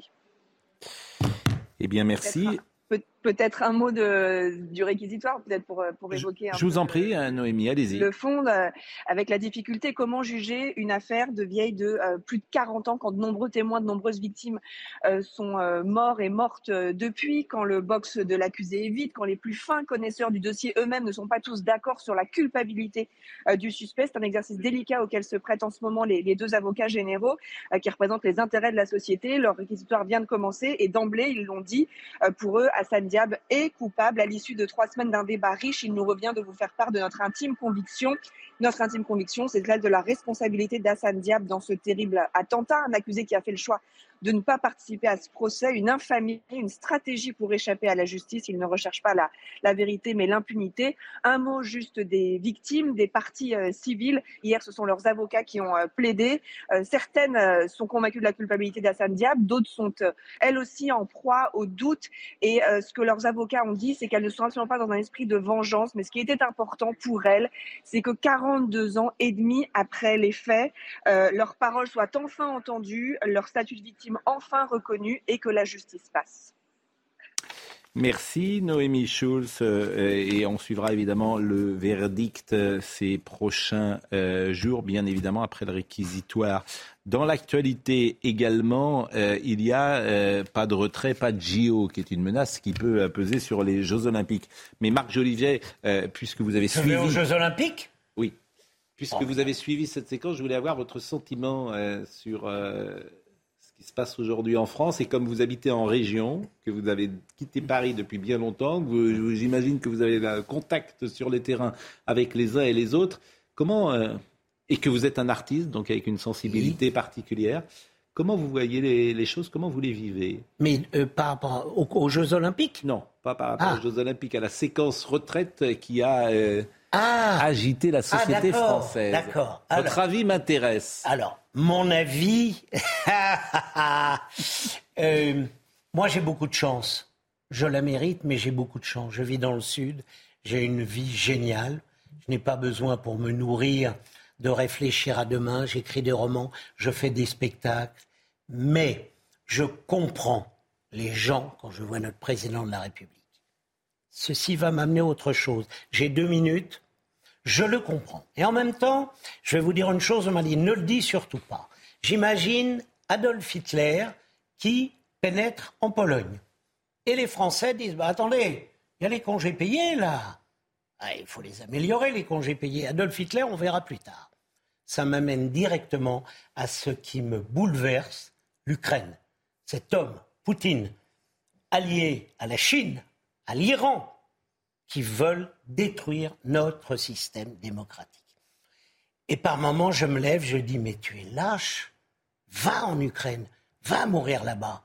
Heureusement, ma femme, ma famille me dit, tu peux peut-être faire plus intéressant. Eh bien, faisons un spectacle. Et je m'adresse, et je m'adresse directement à votre patron, disons, faisons une émission. Le 18 juin, au Casino de Paris, les humoristes, les artistes avec les Ukrainiens. Et on présente un homme de droite, Pascal Pro, un homme de gauche, Marc Jolivet, et tous les deux, Je suis de droite, tous les deux, Pascal, bon allez, moi aussi un peu de gauche, tous les deux, on chante très chaud et frigo. Et là, mm. Poutine, il a les jetons. Oui. C'est de l'humour, ce que je vois. Mais, bien sûr, j'ai bien compris, mais, mais, mais, c'est pas de l'humour de dire, essayons de faire des choses. J'entends bien, mais je, je, comprends, je, je, je comprends, je, je suis pas sûr pour tout vous dire que le, ce logiciel est très années 80 de penser que les artistes peuvent s'engager et euh, pourquoi pas euh, aider la société ukrainienne. Bon, je ne suis pas sûr que ce soit très efficace. Moi non mais, plus. Mais, mais peu il faut importe. Le faire, Pascal. Mais peu importe. Mais en revanche, ce qui m'intéressait, c'était votre regard à vous sur le terrain, parce que vous habitez pas à Paris, que euh, vous parlez avec les uns et les autres sur la séquence retraite qu'on avait vécue. C'était ça qui m'intéressait. Avec le recul que vous Oui. avez, vous êtes un Oui, acteur les un gens, peu ont engagé. raison, les gens ont raison, mais la CGT Hmm. est soutenue par Poutine et il y en a qui disent Staline c'est bien.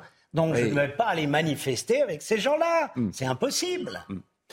Euh, pas de retrait, pas de JO.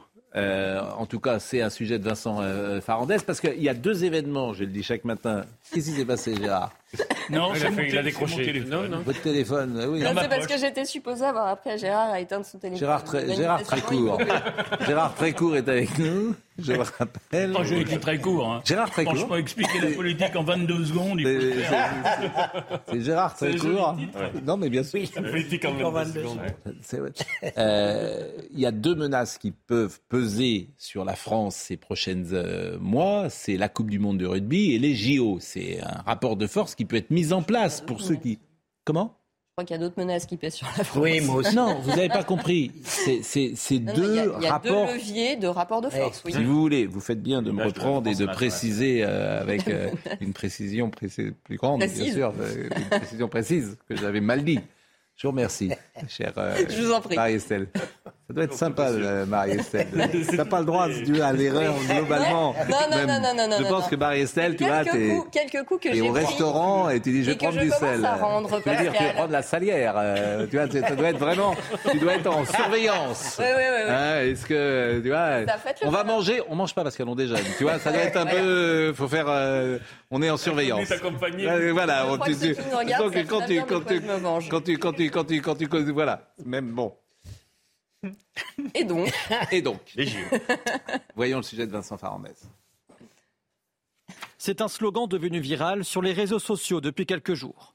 Le hashtag pas de retrait, pas de JO, suivi d'une image reprenant le logo des Jeux Olympiques dans une rue pleine de poubelles en feu. Le message est clair de la part des opposants à la réforme des retraites, perturber la préparation et le déroulement de cette compétition. Un slogan qui n'a pas manqué de faire réagir la ministre des Sports. Vous savez, moi j'ai le sentiment, quand on parle de ces Jeux olympiques et paralympiques, que ce sont les Jeux des Français. Ce ne sont en aucun cas les Jeux de l'État, ce ne sont en aucun cas les Jeux du gouvernement. Si dans la sphère politique, les oppositions sont divisées sur la question, dans la rue, les réactions sont unanimes. Ça n'a franchement rien à voir avec le combat retraite. Non, pour moi, ça n'a Oh, pas de lien. Ça n'a pas de lien.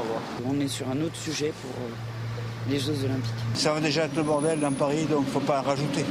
Également interrogé sur ces appels, le futur ex-secrétaire général de la CFDT, Laurent Berger, s'y oppose. Pour lui, les JO doivent être une fête pour tous les amoureux du sport. La mairie de Paris, de son côté, reste vigilante sur ces actions éventuelles. Bon, Gérard Trécourt, ça peut être, euh, ça peut être une menace. Non, j'y crois pas. Bravo. Merci. Gérard, Deux secondes. Joli Gérard. Vraiment. Allez, magnifique. Vous avez tort de pas y croire, Hein, parce que ça peut être, ça peut être une, ça peut être une menace. Bon, euh, vous avez des amis baulois hein, qui se souviennent de vous. Ah, qui donc? Bah, il y a quelqu'un qui me dit on s'est fait des parties de tennis au country à la boule. J'étais mort de rire. Il montait tout le temps à la volée car il ne savait pas jouer. Absolument. Je continue à monter à la volée et je ne sais toujours pas jouer. Il s'appelle Antoine Lucignol. Oui. Bah oui, j'imagine que vous le Puis il y a aussi mon camarade euh, navigateur. Perron? Oui. Oui, il y en a quelques-uns à la boule. C'est. euh, Pajot? Il y a Pajot, non, Perron? Perron. Oui. Bruno? Non, c'était pas Bruno? Loïc Loïc? Oui. Loïc qui m'emmène sur son bateau, c'est génial. Je suis un trouillard, moi. Oui. 52 ans que je suis pas monté dans un avion. Donc, vous voyez un peu le niveau. Il me dit, viens, je vais t'emmener vous sur à mon Paris bateau. Loïc Perron. Oui. Je monte, au bout de 30 minutes, je dis, arrête, j'aime pas du tout. Oui. Loïc Perron. Je ne suis jamais remonté dans un bateau. Vous ne mentez pas dans un... Mais quand vous venez par exemple du sud de la France, vous prenez le chemin de fer? Oui, absolument. Oui, oui. Et, et vous montez pas par en France qui dit je me Non, mais je ne monte pas en avion parce que je suis écologiste. Parce qu'Alfo, il Je à rêve. charbon. Allez, j'ai fait la. j'ai fait la. Donc, mais vous montez pas dans un avion pour des raisons euh, écologiques ou bah, oui, Bien sûr. c'est ça. Ça fait 52 ans que j'ai envie d'y aller et que je ne non. Donc vous n'êtes alors vous n'êtes jamais allé aux, États-Unis, vous n'êtes jamais Si, quand en j'étais bateau. jeune, oui, oui, j'ai travaillé Ah à oui. New York dans des théâtres. Oui, mais d'accord, mais autrement, fini. vous êtes jamais 35 vous ans allez- d'analyse, vous et allez vous pas- voyez, toujours pas. Donc je vais changer d'analyste. Vous avez dit quoi 30 C'est vrai, vous avez fait Oui. 35 ans d'analyse? Ah oui, oui, oui, je continue. Et vous continuez? Mais oh, pourquoi j'ai l'air en forme? Mais qu'est-ce que que- ça, ça, je suis fasciné des gens Alors. qui peuvent. Mais qu'est-ce que vous pouvez apprendre au bout de 35 ans? Sur moi, eh Oui. bien, je vais vous dire, je m'allonge et je dis à ma psy, Rita, je ne veux pas mourir, je ne veux pas tomber malade, je veux aller en Ukraine. Vous, vous voulez que je vous développe? Ça Non, sérieusement, non, soyons pas- Mais soyons sérieux. Mais je suis sérieux, Oui, Pascal. Non, vous dites Je m'allonge pour dire, je ne veux pas de l'angoisse de la mort, je veux être en forme quand oui. je vais aller dans votre émission. Oui, mais ça n'a pas marché manifestement. Si, regardez, je suis en forme. Oui, mais pourquoi et vous Ah, y pour mais vous mais l'avion, Non, mais vous non, je parle de 35 ans, mais vous y allez une fois tous les combien? Quand j'ai envie, quand j'ai besoin. J'ai fait lacanien, freudien, orthodoxe, tout. Et c'est formidable. ça n'existe pas. C'est formidable. ça me permet. C'est Danny. Boone qui disait ça il y a deux jours. Il le résumait très bien, Danny. Il disait on se connaît mieux soi-même, et quand on se connaît mieux, on a plus d'empathie pour les autres. On est plus à l'aise pour Ah, aider et aimer les autres. Bah, bien sûr. Non, mais je suis Eh d'accord ben, avec Pascal, vous. allons on analyse ensemble. Mais, euh, on- Et vous- mais bien sûr, mais, mais Lacan, euh, oui. Quoi, Lacan, il- Lacan, hein. non, il y a- parce que Lacan, bah, les Lacan, Freud, ce sont des gens parfois qui sont Même Karine, discutés. avait, même Karine Lacombe avait admis que si elle avait commencé son analyse plus tôt, elle aurait peut-être moins soutenu certaines mesures sanitaires parce qu'elle aurait élaboré son angoisse Mm. de mort. Ah, ça, je savais pas, mais ouais, ouais, ouais, ouais. Non, non, c'est passionnant, hein, je vous. Lacan, il, disait, il posait qu'une question aux gens qui entraient dans son cabinet. Non, mais prenez pas Lacan comme exemple. Et il trouvait que c'était la question la plus importante de toute la vie. Qu'est-ce que tu veux? Allez mieux. Philosopher. Qu'est-ce que tu veux? Moi, je passe ma Et- vie à philosopher. Et paraît-il, c'est la question je- la plus importante. Il y a plein de gens, ils ne savent pas ce qu'ils veulent. Mais ceux qui savent ce qu'ils veulent, La ils n'ont pas de soucis. Étienne Jalinck aussi, Étienne Jalinck. La théorie, euh, on, on va dans une pièce et on laisse sortir ses émotions. L'analyse, on est allongé. C'est ce Et qu'on quand fait on ici travaille sur ce avec plateau. Étienne Jalinck, on va, on sort les émotions, on va au bout de ses... C'est ce qu'on fait le matin ici avec Gérard Trécourt et quelques amis. Eh ben, je vais revenir plus régulièrement. On libère nos émotions. Audrey Berthaud. Le gouvernement veut accélérer le désendettement euh, de la France et la réduction du déficit public à l'horizon 2027. Le ministre de l'économie Bruno Le Maire a présenté euh, ce matin une nouvelle euh, feuille de route des finances publiques pour les prochaines années. Le déficit public devrait euh, passer euh, sous la barre des euh, 3% du PIB. Ce baromètre euh, AXA Prévention, 67% des Français déclarent que le contexte de crise actuelle a un impact sur leur santé euh, mentale et pour la moitié d'entre eux, cela augmente leur euh, niveau d'inattention au volant, à savoir que 80% des automobilistes utilisent euh, leur téléphone au volant. Enfin, deuxième euh, essai pour euh, Starship. SpaceX va réessayer de lancer euh, pour la première fois dans l'espace sa nouvelle fusée, la plus grande du monde. Aujourd'hui, le décollage est prévu à euh, 15h28 heure française. Est-ce qu'on sait le. Merci Audrey. Est-ce qu'on sait le pourcentage de Français qui ont consulté un psychanalyste? Alors, je précise qu'il y a psychiatre. Le psychiatre est médecin. Parfois, il y a des psychiatres qui ne sont pas psychanalystes. Parfois, il y a des psychanalystes, souvent même qui ne sont pas médecins. Et parfois, il y a des psychiatres psychanalystes. Nous sommes d'accord. Tout à fait. Bon. Il y a le psychiatre qui est Ah, médecin, c'est pas, c'est pas la même chose. le Voilà. psychologue qui a un master 2 de Exactement. psychologie clinique. Exactement. Et euh, le psychologue comme le psychiatre peuvent décider de mener des psychothérapies du courant qu'ils souhaitent, la psychanalyse, la thérapie systémique, la thérapie comportementale, etc. Et on, et on sait le pourcentage de Français qui. euh, Non, c'est un chiffre que je n'ai pas. En, en revanche, euh, l'augmentation des consultations euh, depuis euh, le début de la crise sanitaire a été...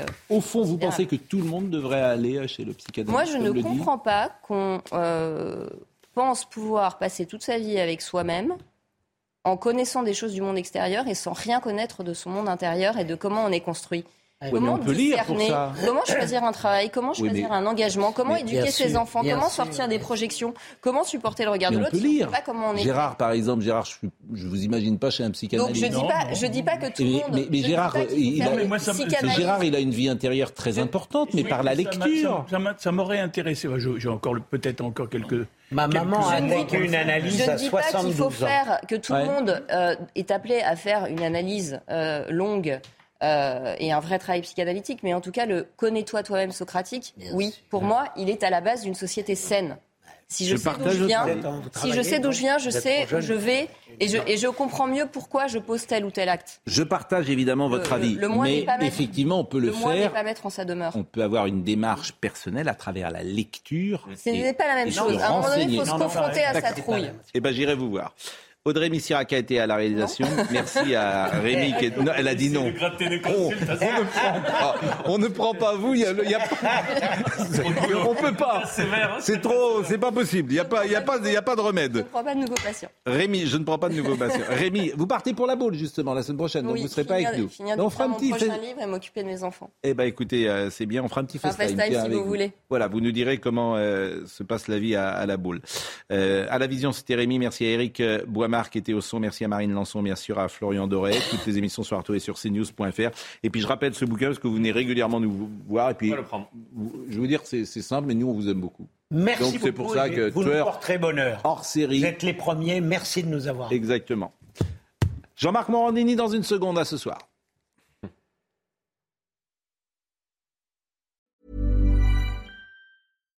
Here's a cool fact a crocodile can't stick out its tongue. Another cool fact you can get short term health insurance for a month or just under a year in some states. United Healthcare short term insurance plans are designed for people who are between jobs, coming off their parents' plan, or turning a side hustle into a full time gig. Underwritten by Golden Rule Insurance Company, they offer flexible, budget friendly coverage with access to a nationwide network of doctors and hospitals. Get more cool facts about United Healthcare short term plans at uh1.com. Even when we're on a budget, we still deserve nice things. Quince is a place to scoop up stunning high-end goods for 50 to 80% less than similar brands. They have buttery soft cashmere sweaters starting at $50, luxurious Italian leather bags, and so much more. Plus, Quince only works with factories that use safe, ethical, and responsible manufacturing. Get the high-end goods you'll love without the high price tag with Quince. Go to quince.com slash style for free shipping and 365-day returns.